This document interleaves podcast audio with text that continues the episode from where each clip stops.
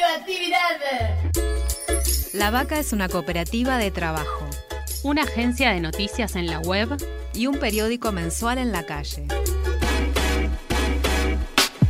La Vaca es, la vaca, la vaca es una universidad.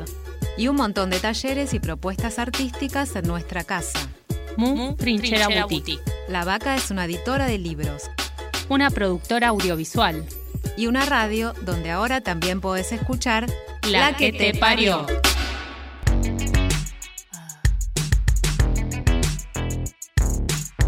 Estamos gestando una nueva dirección, creando futuro. La que te parió. No me digas si te gusto, ni lo que tengo que hacer. Es mi vida, soy mi dueña. No tengo nada que perder. Cuentos de hadas, ni historias de terror. Mi pasión, mi deseo. Arman mi ilusión.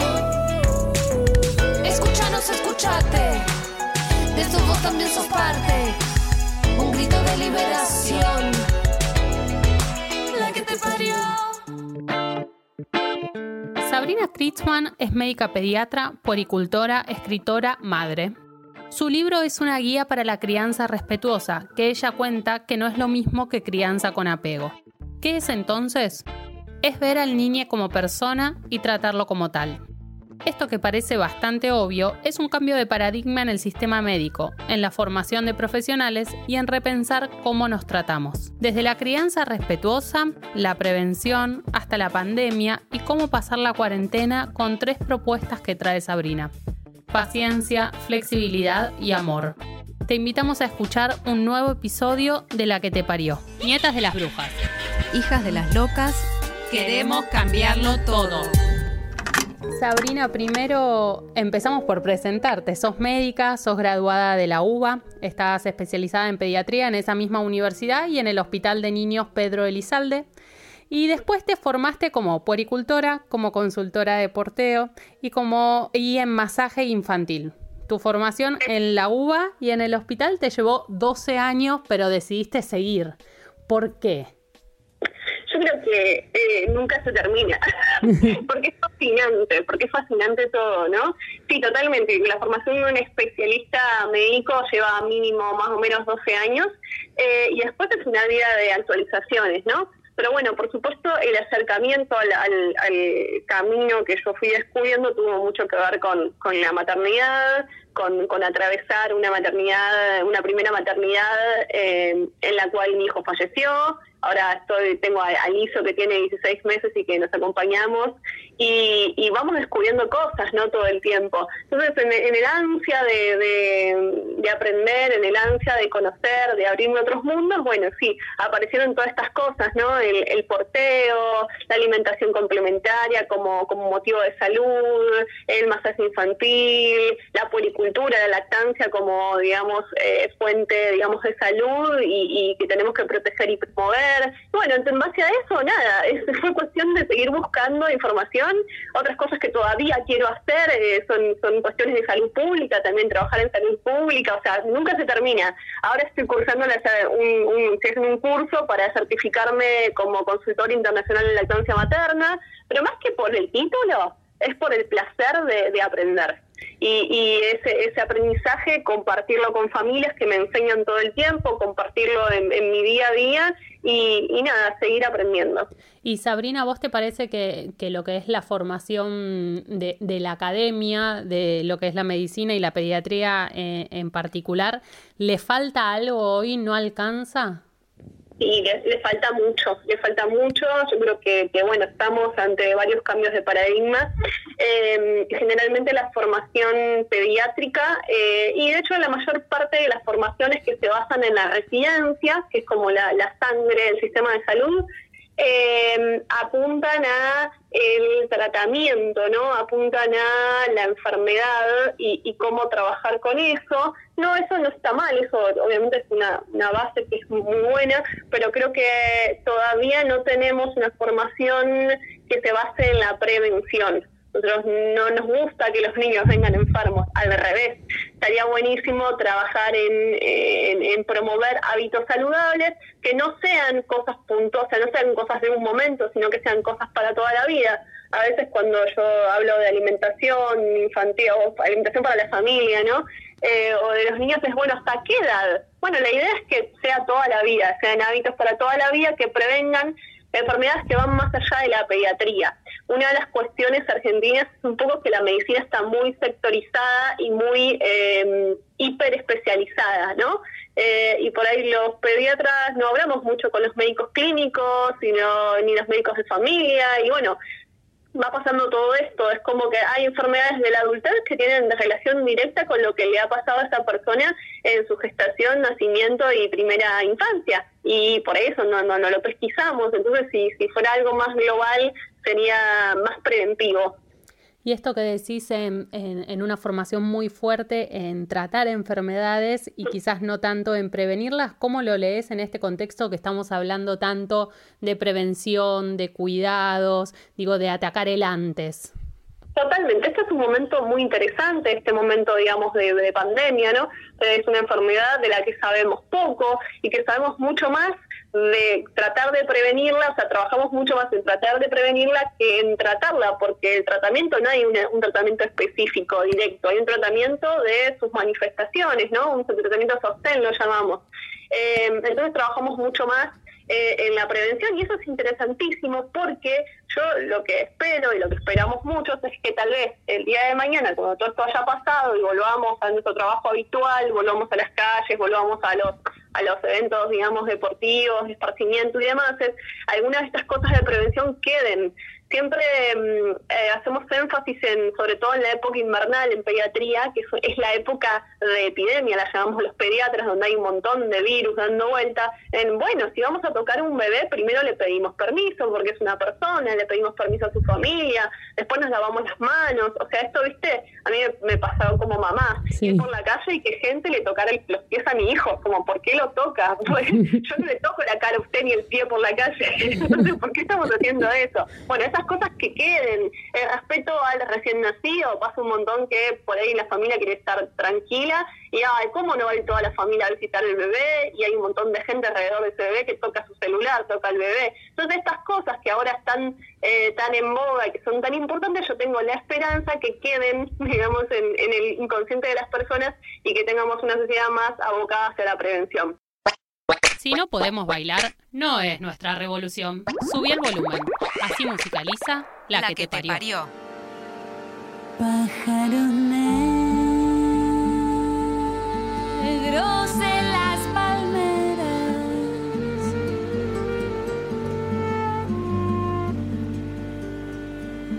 Dos frutos cayeron a mi puerta.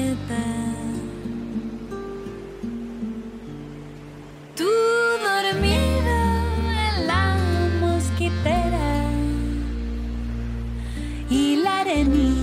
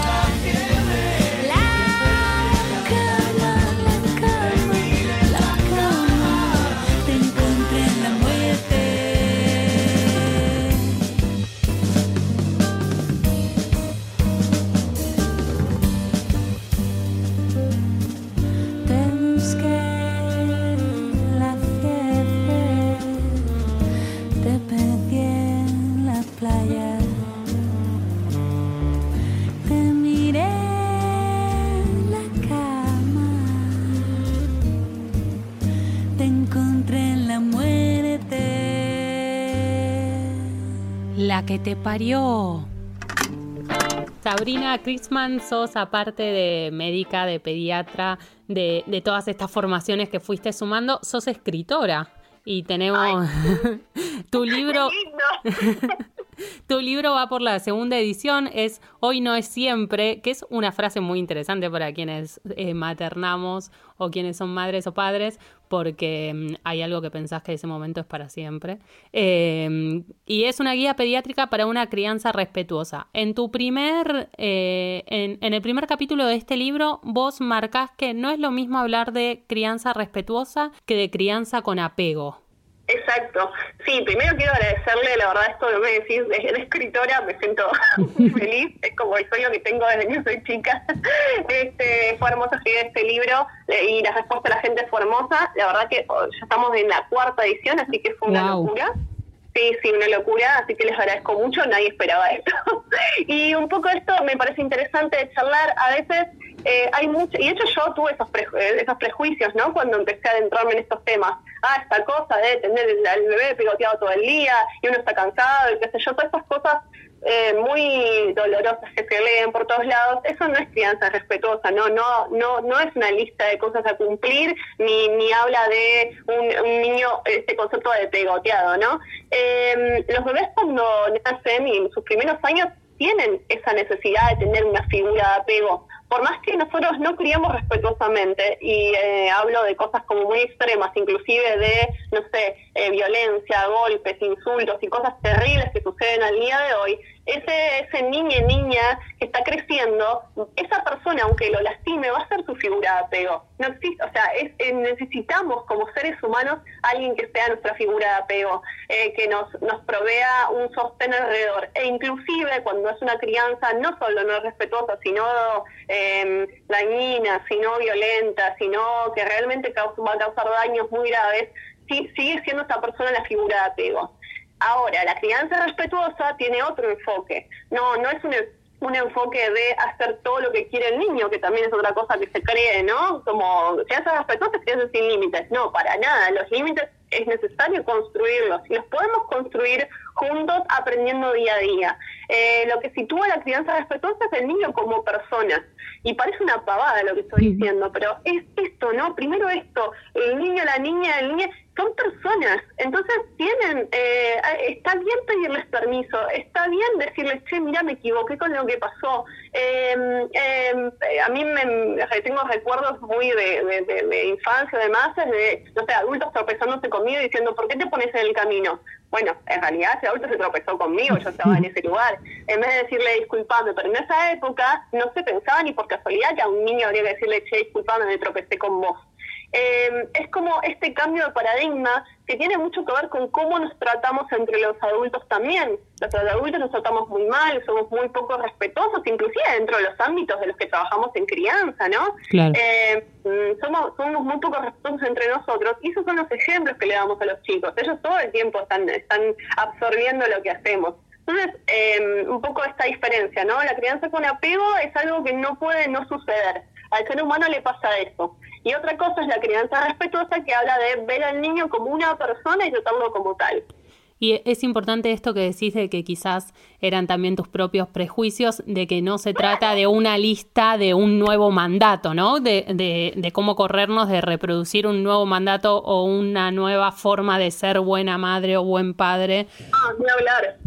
Eso, eso tal cual, porque yo creo que, sobre todo en la maternidad, porque la, la verdad que la paternidad no se ve tanto, son varones, eh, si bien obviamente hay cambios de paradigma y demás, es esta cosa de la culpa, ¿no? Y bueno, ahora en la época de cuarentena la vemos más todavía por ahí exacerbado. Eh, todo lo que hagamos va a estar mal, o sea, a veces me dicen, no, me miran mal porque le doy la mamadera porque yo decidí eso. Bueno, esa es una decisión, obviamente. Y la gente que te mira mal, ¿por qué te mira mal? ¿Qué, qué, tiene que hacer? Y la otra mamá que da la teta también la mira mal porque da la teta en público. Y así podemos estar toda la vida porque siempre todo lo que hagas va a estar mal para alguien, lamentablemente. Y fíjate que esto precisamente de opinar sobre las decisiones de otra persona, de opinar sobre el cuerpo de otra persona, ¿no?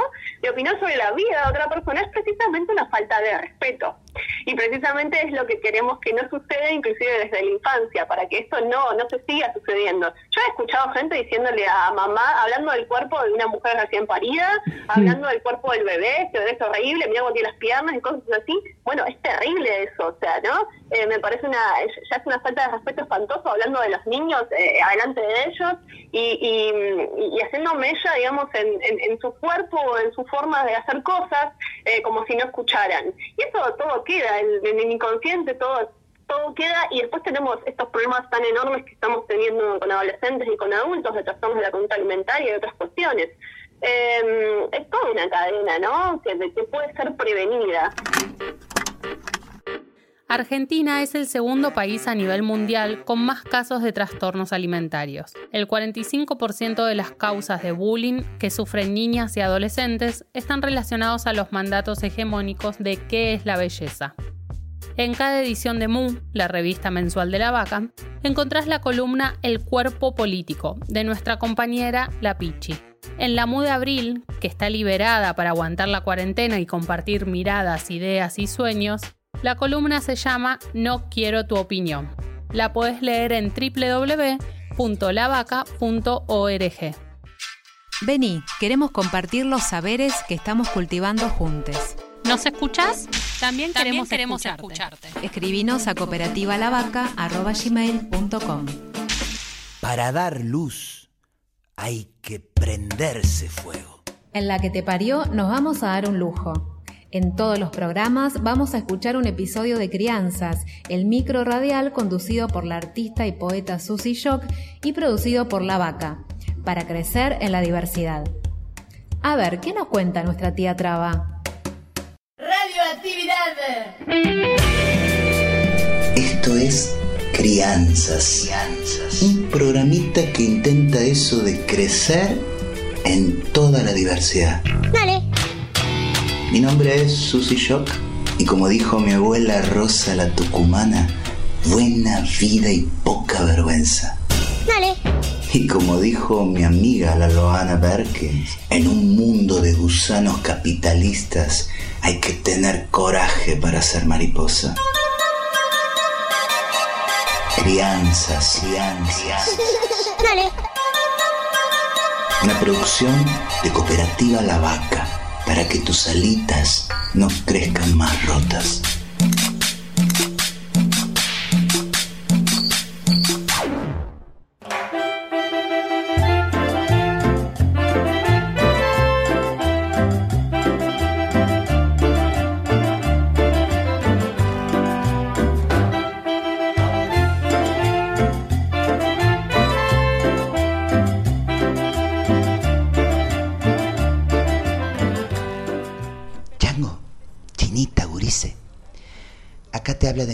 Susi. Vengo de hacer compras en el mercado. Y viste cómo es. De a poco nos vamos acostumbrando a ver una traba en el barrio y de día. Y comprando. ¡Qué horror! Pero cuando te ven que la Elvira que te da el pan te saluda con un beso, o le preguntas al carnicero por el más chiquito que andaba flojo en la escuela y él te agradece el libro que le mandaste. De o cuando haciendo la cola para la caja caen en la cuenta de que todos y todas andamos a la misma, peleando precios, pensando cómo parar la olla, entonces dejan de sentir amenaza y se relajan.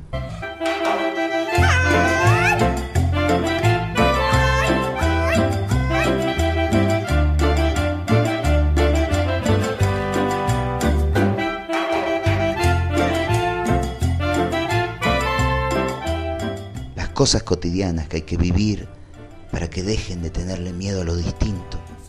Cuesta, pero vamos ganando la batalla. Abrazo y beso de tía Traba.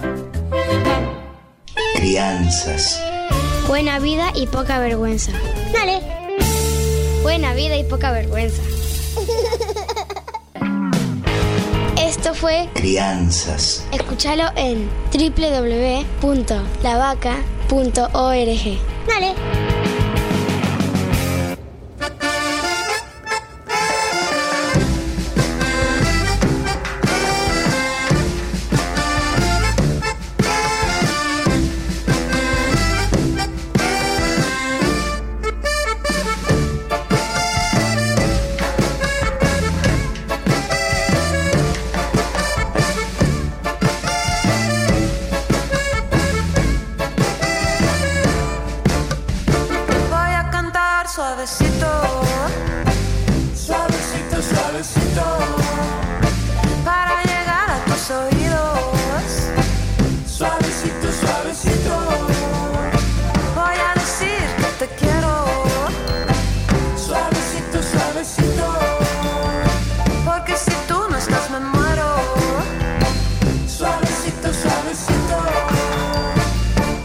Suave, suave, suavecito. Quiero llegar a tu corazón suavecito. para tener por siempre tu amor.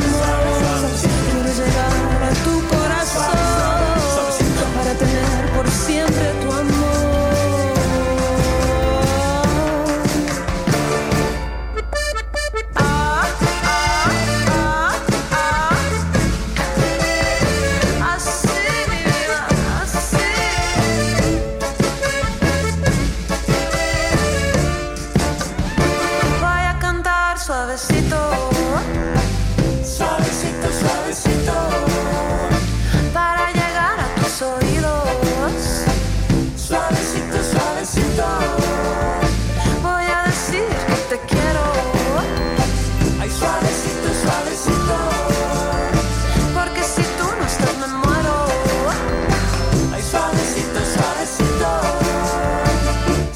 Quiero llegar a tu corazón. Para tener por siempre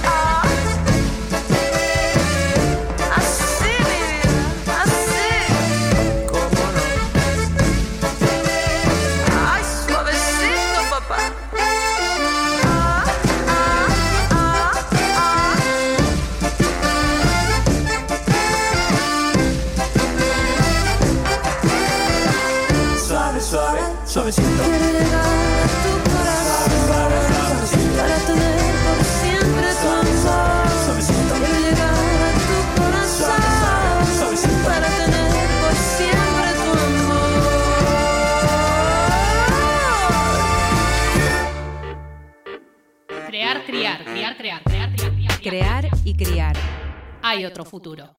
Sabrina, vos en tu libro hablas de que es imposible criar en soledad y, traes un concepto que, está muy bueno, que es la matriz de sostenimiento, que un poco pone que la responsabilidad de las infancias es una responsabilidad social y no es solamente de una familia o de una madre. Exacto, exactamente. Si, si, nos están escuchando, ¿qué, ¿qué es esto de la matriz de sostenimiento?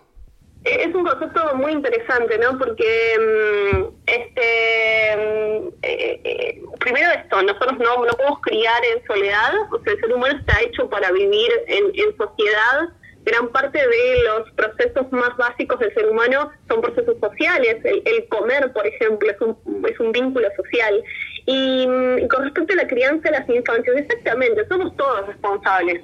Em, voy a dar un ejemplo. Cuando un eh, niño de dos años, ¿no? Em, eh, cuando salíamos, por ejemplo, al supermercado, llora los gritos en el piso del supermercado porque tiene dos años, porque está cansado, porque se quiere ir a su casa, porque no entiende, porque pero no hay otra manera que llevarlo al súper porque por ahí es una familia monomarental y, y hay que llevarlo, este, el, el, que todo el resto lo mire mal a esa madre, porque generalmente, lamentablemente, eh, las tareas de cuidado suelen recaer en las mujeres, generalmente, miren mal a esa madre, miren mal a ese niño, todos digan, qué horror, este chico cómo se porta, tiene libre, no sé qué, cuando el, el berrinche es una, una manifestación normal de un niño de esa edad que quiere, eh, que no sabe decir, che, estoy cansado y me quiero ir, eh, es, es eso, ¿no? Es esa mirada, esa mirada crítica siempre, esa mirada enojada, en vez de ir alguien y decir, che, ¿cómo te puedo ayudar?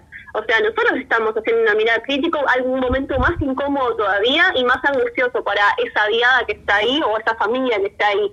Eh, si nosotros tomáramos, en, nosotros entendiéramos cómo es el, el eh, la evolución de los niños, o sea, cómo es el crecimiento de los niños, digamos, sí, es un nene de dos años que está molesto porque se quiere ir. Bueno, ¿cómo podemos ayudarlo? En vez de mirarlo con mala cara, dejémosle lugar en la fila, ayudemos a la familia a guardar las cosas, eh, o sea, demos un respiro, porque si encima todos alrededor lo estamos mirando reglemente, porque somos muy adultocéntricos y queremos nosotros hacer las cosas primero, ahí va la cuestión. Esta responsabilidad social se da en todos los, los ámbitos.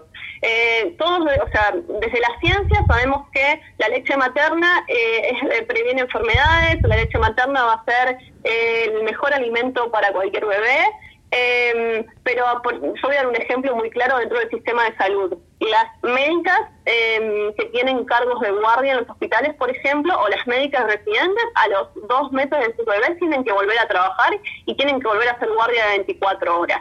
¿Qué lactancia se puede sostener fácilmente haciendo guardia, estando de 24 o 30 horas separadas de tu bebé? Te puedes sacar leche, yo lo he hecho, he vuelto con un litro de leche una conservadora a mi casa es muy difícil y porque yo en ese momento tenía el tiempo de hacerlo. ¿Quién, que, o sea, eh, cuando en esta época no de pandemia, que estamos todos con el traje, eh, todos tapados y demás, ¿cómo haces para sacarte el traje, ir a sacarte leche, no tocar nada, guardar una heladera que no tenés? O sea, si a una médica pediatra le estamos quitando el, el, el, entorno eh, que debería cuidarla y que debería cuidar a su bebé, debería cuidar a su bebé, le está quitando la posibilidad, ¿cómo esa persona va acompañada otras lactancias si le robamos la suya? Atención, spoiler. Tenemos un montón de preguntas y muy pocas respuestas. En el último mensaje presidencial se anunció la continuidad de la cuarentena y se le habló a las chiques sobre la posibilidad de salidas que permitan el esparcimiento, un ratito de sol o de lluvia caminar con un adulto que lo acompañe y airear cabeza y cuerpos. Un día después, en un comunicado conjunto, se anunció que la medida no aplicaba en Ciudad de Buenos Aires, muchos lugares de la provincia de Buenos Aires, Santa Fe y Córdoba. Y en muchas casas hubo muchísimas familias explicándoles, principalmente a las niñas más pequeños, que los que le habían dicho no era así, que no se puede salir. Sabrina, decías en un momento al principio de, bueno, cuando íbamos al súper. ¿Estás preocupada por, por el encierro de los niños en la cuarentena?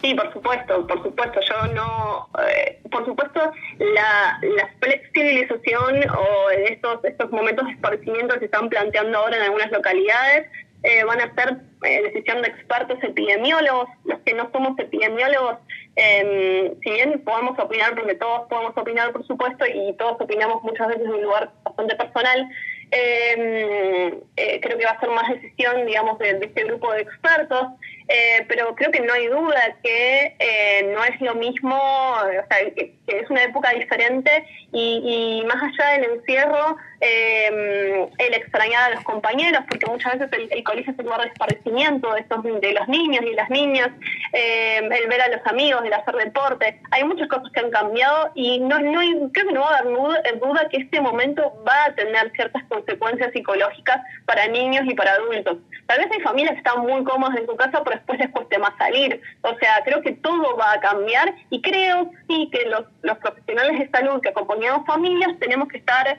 muy atentos y tenemos que estudiar y tenemos que aprender cómo acompañar eso que va a suceder de cuando todo vuelva, entre comillas, a una nueva normalidad.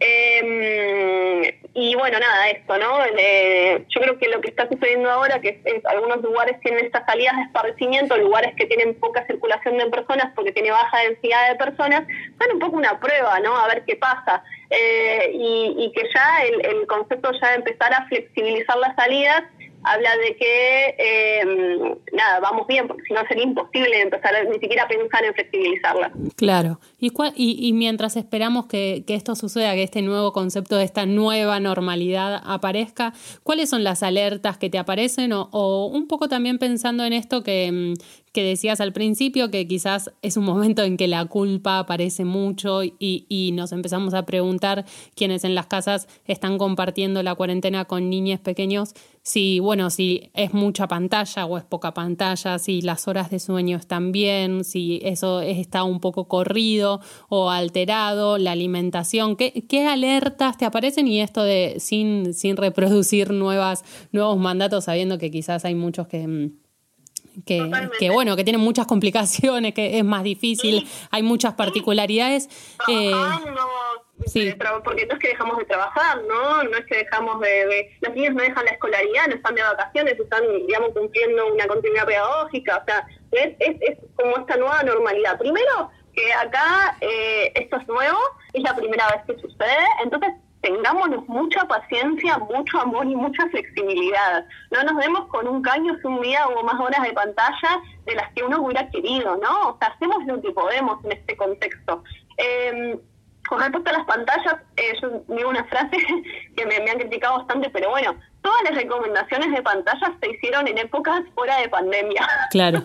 en, ese, en ese momento la pantalla le, asegura a los niños una, una continuidad pedagógica, gracias a los docentes que han tenido que cambiar todo su, trabajo, eh, nos, podemos hacer consultas médicas online, nos podemos encontrar con familiares, es decir, hay ciertos usos de la pantalla más allá del juego o de la película, el video de YouTube y demás, que, digamos están no reemplazando, por supuesto, pero nos están acercando entre personas y, que son útiles, ¿no? Entonces, mucha paciencia con eso. Eh, esto no hay, voy a hablar con una amiga, ¿no? Que no hay que em, desestimar los momentos felices.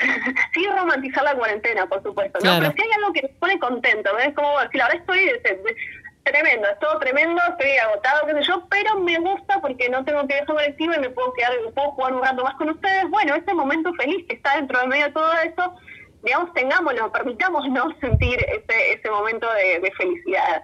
Em, y después esto, mucha paciencia. Hay signos de alerta en los niños y en los adultos, por supuesto. Hay niños que de repente em, eh, se ponen, tienen como momentos de arranque de agresividad o, o, de lastimar o de lastimarse. Ahí tal vez amerita ciertas consultas a profesionales de salud mental. Eh, siempre sostenemos que los, cuando los que trabajamos en equipos interdisciplinarios, ¿no? Inclusive hay, hay consultas profilácticas. Es como, mira, voy a hacer una consulta con un profesional de salud mental para ver cómo podemos desarrollar herramientas por si pasa esto o porque me preocupa la posibilidad de que pase esto otro. Eh, hoy por hoy, bueno, las consultas virtuales ayudan mucho y, no desestimemos el enorme trabajo que hacen los profesionales de salud mental y la posibilidad de, si podemos acceder a estas consultas, porque está bueno, me parece, ¿no? Hay mucho de, nosotros a veces también nos pasa que, no, eh, estoy preocupado porque si mi niño mi niña se pone así o así y los niños, no, no, le está pasando eso a los niños, pero a nosotros los adultos nos da mucha angustia. Entonces ahí hay un poco de, de trabajar nuestra angustia también. Eh, no sabemos, o sea, es la primera vez que pasa una cosa así. Nadie tiene la posta. O sea, el que te dice que tiene la posta, que sabe todo y que, bueno, es alguien que claramente está opinando más que nada, eh, porque acá no, no hay nada que esté bien o nada que esté mal. Creo que en 10 años, cuando escribamos trabajo sobre esto, vamos a tener cosas más claras, pero hoy por hoy eh, tengamos mucha paciencia, estamos haciendo lo mejor que podemos, siempre que hagamos las cosas eh, por el, pensando en el bien de los niños y de las niñas, eh, va a estar bien. Así que, y otra cosa que es importante, podemos equivocarnos y darnos cuenta que nos equivocamos. Y decir, che, mira, ayer nos equivocamos, pasó esto, te grité, pasé, me, me enojé, estaba muy cansada del trabajo. Si lo podemos charlar, es súper importante, porque también la crianza respetuosa es salir de ese lugar de adulto omnisciente que todo lo sabe y todo lo puede, y mostrarle a nuestros y a nuestros hijos que somos personas falibles, que somos personas que nos pasan cosas, que no tenemos la razón y que nos podemos equivocar y nos seguimos amando después de eso. ¿Y crees que, que, en toda esta situación se los está escuchando a las niñas? Que, que, hay mecanismos para que se los escuche, para que esto, para que pueda ser un vínculo respetuoso, para que estén atentos a sus necesidades. Creo que ahí hay, hay va a depender mucho de cada familia. Eh, con respecto a si los están escuchando, me pareció interesante, ¿no? Esto que sucedió eh, hace dos días, que bueno, desde presidencia se le habló a los niños eh, y me pareció a las niñas y me pareció súper interesante, ¿no? de, tener, digamos, este, este vínculo que está atrás de la pantalla. Creo que sí un, como una, una pequeña crítica, esto sonó como que todos iban a poder salir, me parece, y, y, no era así, o sea, se dijo que eran las localidades, ¿no?, de, menos de 500.000 habitantes, pero bueno, lo que sonó grande en, en, muchos niños que estaban viendo la televisión fue como que todos iban a poder salir y la verdad que todavía no llegamos a ese momento epidemiológico. Creo que cuidar mucho, ¿no?, esas, esas cosas porque hay, hay muchos niños deseados por, por estas, estas cuestiones eh, y hay que explicarles realmente que, bueno, falta un poquito en ciertas localidades más grandes. Em, creo que eh, los, grupos de niños generalmente no fueron escuchados eh, por muchos por muchos, no solo gobiernos, sino por muchas sociedades, y que ahora se les está dando un papel más preponderante, pero que falta todavía un montón. Que falta muchísimo porque recién ahora estamos empezando a pensar a las niñas como personas y eh, nada, eh, todo este trabajo de la crianza respetuosa, de replantearnos todas de replantarnos toda la manera en que hemos sido criados todos y, y, no es la culpa, ¿no? Porque a veces, eh, salvo situaciones como de violencia, obviamente que son, eh, no se puede justificar desde ningún tipo, ningún tipo de violencia justificable, eh, pero salvo eso también, a veces no, los abuelos te dicen, no, pero yo te quería así porque era lo que había que hacer, por supuesto, y por eso está bueno replantárselo sin decirle vos hiciste todo mal. era lo que se quería en esa época. Ahora sabemos otras cosas, ahora queremos llegar a otros lugares si queremos tratarnos mejor entre todos y tener una sociedad más respetuosa, con más responsabilidad social, como decíamos al principio, eh, y todo este trabajo que estamos haciendo tiene que ver también con escuchar a, la infancia. Bueno, ojalá, ojalá lleguemos y ojalá lleguemos pronto. Muchas gracias, Sabrina. A vos, mil gracias.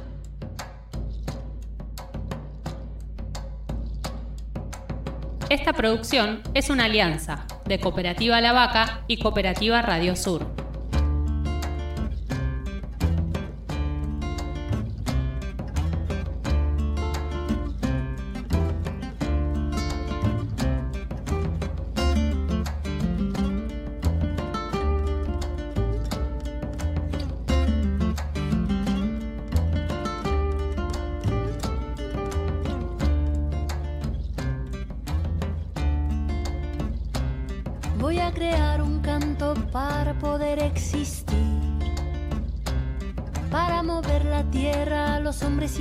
Sobrevivir. Para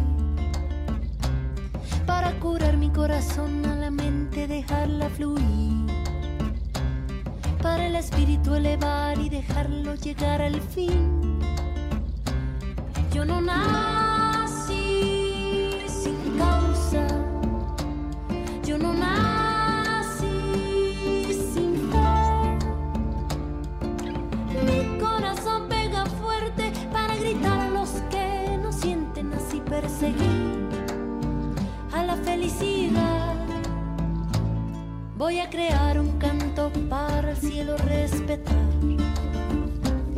para mover las raíces de este campo y hacerlo brotar, para mover las aguas, el veneno verde que hay por ahí, para el espíritu elevar y dejarlo vivir en paz.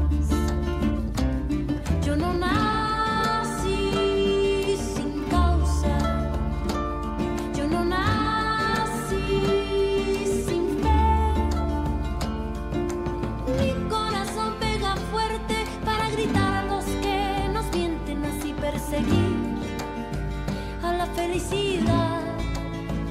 y así perseguir a la felicidad, que es un derecho de nacimiento, es el motor de nuestro movimiento, porque reclamo libertad de pensamiento, si no la pido es porque estoy muriendo, es un derecho de nacimiento, mirar los frutos que dejan los sueños en una sola voz y un sentimiento, que este grito limpie nuestro viento, voy a crear un canto poder exigir que no le quiten a los pobres lo que tanto les costó construir, para que el oro robado no aplaste nuestro porvenir. Y a los que tienen de sobra no les cueste tanto repartir. Voy a elevar